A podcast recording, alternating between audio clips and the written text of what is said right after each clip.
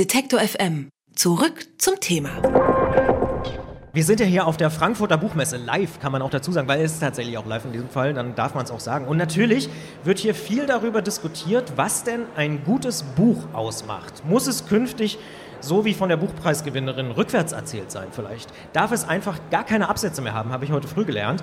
Oder ist das Cover am Ende dann doch kaufentscheidend? Eine zentrale Frage für gute Literatur zielt auch immer auf die Autorin oder den Autor selbst ab. Die einen meinen, Gute Romane, die können nur von Leuten geschrieben werden, die die Dinge auch selbst erlebt haben. Andere bestreiten das und meinen, das kann sogar schädlich sein. Das Romandebüt Was dann nachher so schön fliegt von Hilmar Klute kommt auf diese Frage irgendwie immer mal wieder zurück. Und Hilmar Klute ist in seinem beruflichen Alltag der Streiflichtchef der Süddeutschen Zeitung.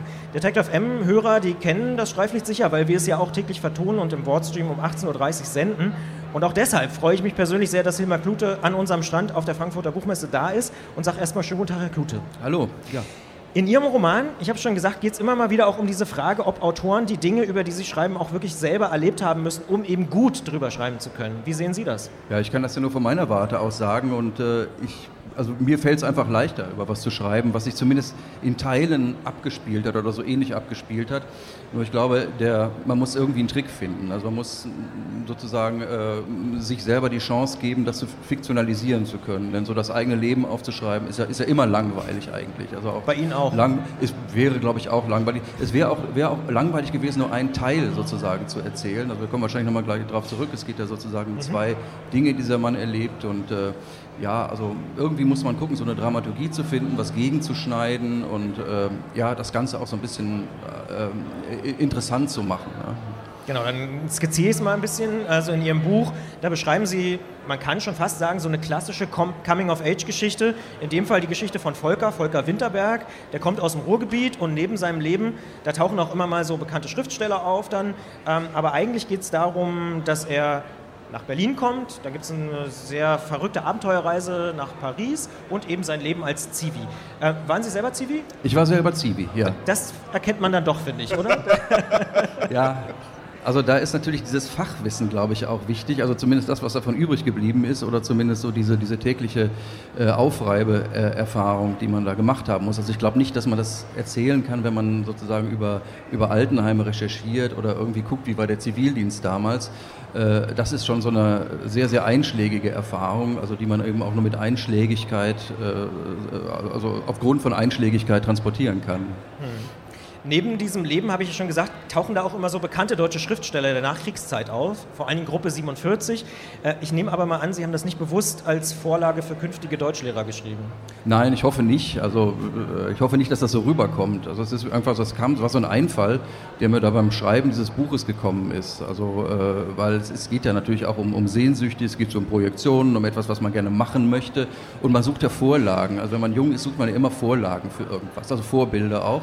Und die findet er halt so in dieser, in dieser Gruppe 47, zumindest wie er sich das so vorstellt. Ja, das ist natürlich auch keine äh, bündige und verlässliche literaturhistorische ähm, Abhandlungen, die ich da geschrieben habe, sind, sind ja immer so Reflexionen und äh, so, so, ein Weiterdrehen äh, dieses, dieses Modells eigentlich. Ne? Mhm.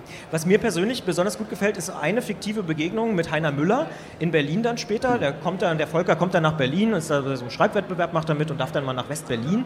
Äh, und da sagt, äh, fragt der Müller den, schreiben Sie Gedichte? Und als äh, Volker dann sagt ja, rät er ihm, schmeißen Sie alles weg. Ist das ein guter Rat für Autoren? Also erstmal, äh, dass Sie das sagen, äh, was haben Sie gesagt, ein, ein äh, gespieltes oder ein, ein erfundenes äh, Dings? Ja, ja, klar. Und da kann ich jetzt auftrumpfen, das ist nämlich nicht erfunden, sondern das, also das ist nicht fiktiv, sondern den habe ich da tatsächlich getroffen, also Heiner Müller. Und äh, ähm, diesen Rat hat er mir nicht gegeben, weil dieses Gespräch natürlich so nicht stattgefunden hat. Also was habe ich mich auch damals gar nicht getraut. Äh, ich glaube ja, ich glaube, dass, das, dass der Rat in Ordnung ist. Ich habe mich daran gehalten. Und äh, ich wüsste nicht, was passiert wäre, wenn ich das nicht gemacht hätte. Dann würde ich, ich weiß nicht, ich wäre sicher nicht hier, ich wäre sicher woanders und ich wäre auf Ämtern, schätze ich auch mal sehr oft. Und äh, nee, also wenn man davon nicht überzeugt ist, von dem, was man, also gerade vom Gedichte schreiben, sollte man es sollte doch irgendwann aufgeben. Mhm. Haben Sie denn für dieses Buch auch viel weggeworfen? Also jetzt natürlich keine Gedichte, aber Haben Sie viel verworfen und weggeworfen? Nee, überhaupt nicht. Eigentlich nicht. Nee. Ich habe mich da lange vorbereitet auf das Buch. Also ich habe verschiedene Ansätze mal gemacht. Also auch schon vor 20 Jahren habe ich mal versucht, das aufzuschreiben. Also mal das eine, mal das andere. Also mal diese Altenheim-Geschichte, dann diese Literaturgeschichte. Und äh, ich habe gemerkt, das eine geht nicht ohne das andere. Das ist mir irgendwann mal so, so, so aufgefallen oder eingefallen. Und das war die Dramaturgie. Und dann funktionierte das ganz gut. Und ich, ich habe keinen Überschuss gehabt eigentlich. Fällt es Ihnen denn leichter, die kurze Form, also das tägliche, das journalistische Schreiben mit der Deadline, mit dem Druck? Oder war das, das Schreiben jetzt äh, des Buches angenehmer und einfacher? Äh, das war angenehmer. Das war angenehmer, weil es ja eigentlich so eine intime Sache ist. Also was ich da mache, äh, das mache ich ja erstmal für mich. Das sieht ja erstmal keiner. Äh, ich kann es immer wieder korrigieren, ich kann es immer erweitern, ich muss es nicht am Tage abliefern, äh, ich äh, muss keine, keine Regeln beachten, ja, also keine sogenannten journalistischen Regeln. Ich kann auch zum Beispiel ich sagen, das kann man könnte man im journalistischen Text auch, aber das sind immer sehr schwierige Texte und ich mache das eigentlich sehr, sehr selten und eigentlich fast gar nicht. Also es war eine schönere Arbeit eigentlich. Mich persönlich, muss ich sagen, äh, haben an dem Buch wirklich diese drei verwebten Geschichten so besonders fasziniert von Volker. Äh, da zum einen dieses Leben als Zivi, das haben wir schon so ein bisschen skizziert, dann so eine wirklich fast absurde Abenteuerreise nach Paris. Er versucht da irgendwie hinzukommen, um eben Schriftstellern nahe zu sein, äh, wandert natürlich über Friedhöfe und guckt sich die alten Leute an, äh, die eben auch schon tot sind, logischerweise. Und dann eben dieser Ausflug nach West-Berlin. Offenbar haben sie den ja auch gemacht äh, in den 80ern. Ja. Ähm, spannend finde ich, dass jede Geschichte für sich natürlich in sich geschlossen ist, aber dass das so zusammen funktioniert und insgesamt eigentlich sehr, sehr kurze erzählte Zeit, würde man sagen, ist. Also das ist auch kein Zufall vermutlich, oder?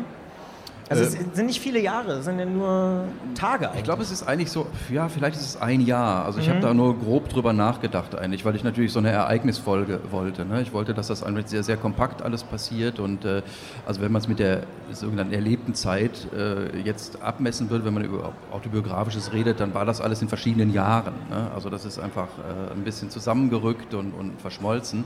Äh, aber äh, es hat eben sehr schnell stattgefunden und ich glaube, das ist auch so ein Empfinden, was man, was man ich weiß nicht, ob man das hat, wenn man jung ist oder wenn man älter ist, dass die Zeit irgendwie sich so drängt, also dass die Dinge äh, kompakter einem vor Augen stehen. Ich glaube, das ist so in Erinnerung einfach. Also man hat da plötzlich so ein, so ein kompaktes Modell und das lässt sich abbilden, das lässt sich erzählen wenn man es gut vorbereitet und äh, dadurch kommt dann eben im besten Fall auch so eine gedrängte und vielleicht interessant erzählte Zeit raus. Ne? Ja, meine persönliche Lieblingsstelle, vielleicht äh, ganz zum Schluss, ist äh, diese hier.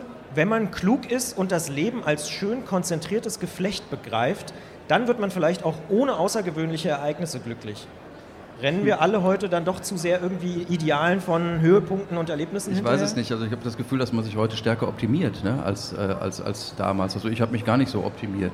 Ich musste das auch nicht. Ne? Ich habe irgendwie schlechtes Abi gemacht und habe dann ein Studium gemacht und wusste, das führt schon irgendwo hin. Ne? Habe dann geschrieben, habe irgendwas hingeschickt und auch das funktionierte irgendwie. Also äh, ich habe immer darauf vertraut, dass sich die Dinge so fügen. Und äh, bis zu einem bestimmten Grad geht das auch. Vielleicht, ich glaube, dass das heute nicht mehr so geht, weil man natürlich auch in so einem, wie ich schon sagte, so einem Optimierungswahn ist, in so einem Elite-Denken, äh, das zum Teil falsch, aber total auch notwendig ist. Also es geht da eben vieles zusammen, glaube ich, bei, bei, bei heutigen jüngeren Generationen. Die haben es einfach äh, viel schwerer. Schön. Sag ich als äh, 50-jähriger Debütant. Hilmar Klute sagt das. Was dann nachher so schön fliegt, ist bei Galliani erschienen, kostet 22 Euro und von mir persönlich eine Empfehlung. Vielen Dank für das Gespräch. Danke auch. Wer unser Angebot voranbringen möchte, hilft uns schon mit dem guten alten Weitersagen. Egal ob im Freundeskreis oder im sozialen Netzwerk Ihrer Wahl. Empfehlen Sie uns gern weiter.